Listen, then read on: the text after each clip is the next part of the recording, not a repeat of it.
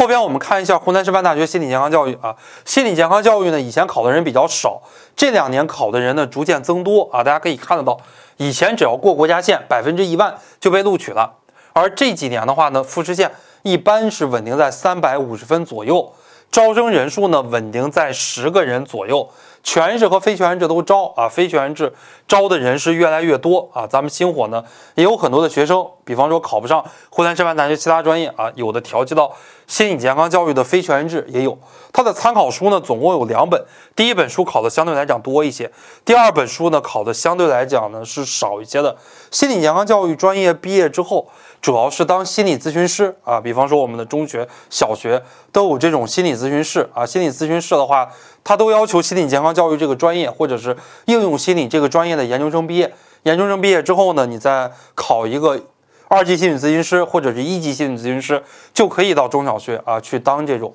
心理咨询老师了，也是一个比较推荐大家考的专业，相对来讲也是冷门的。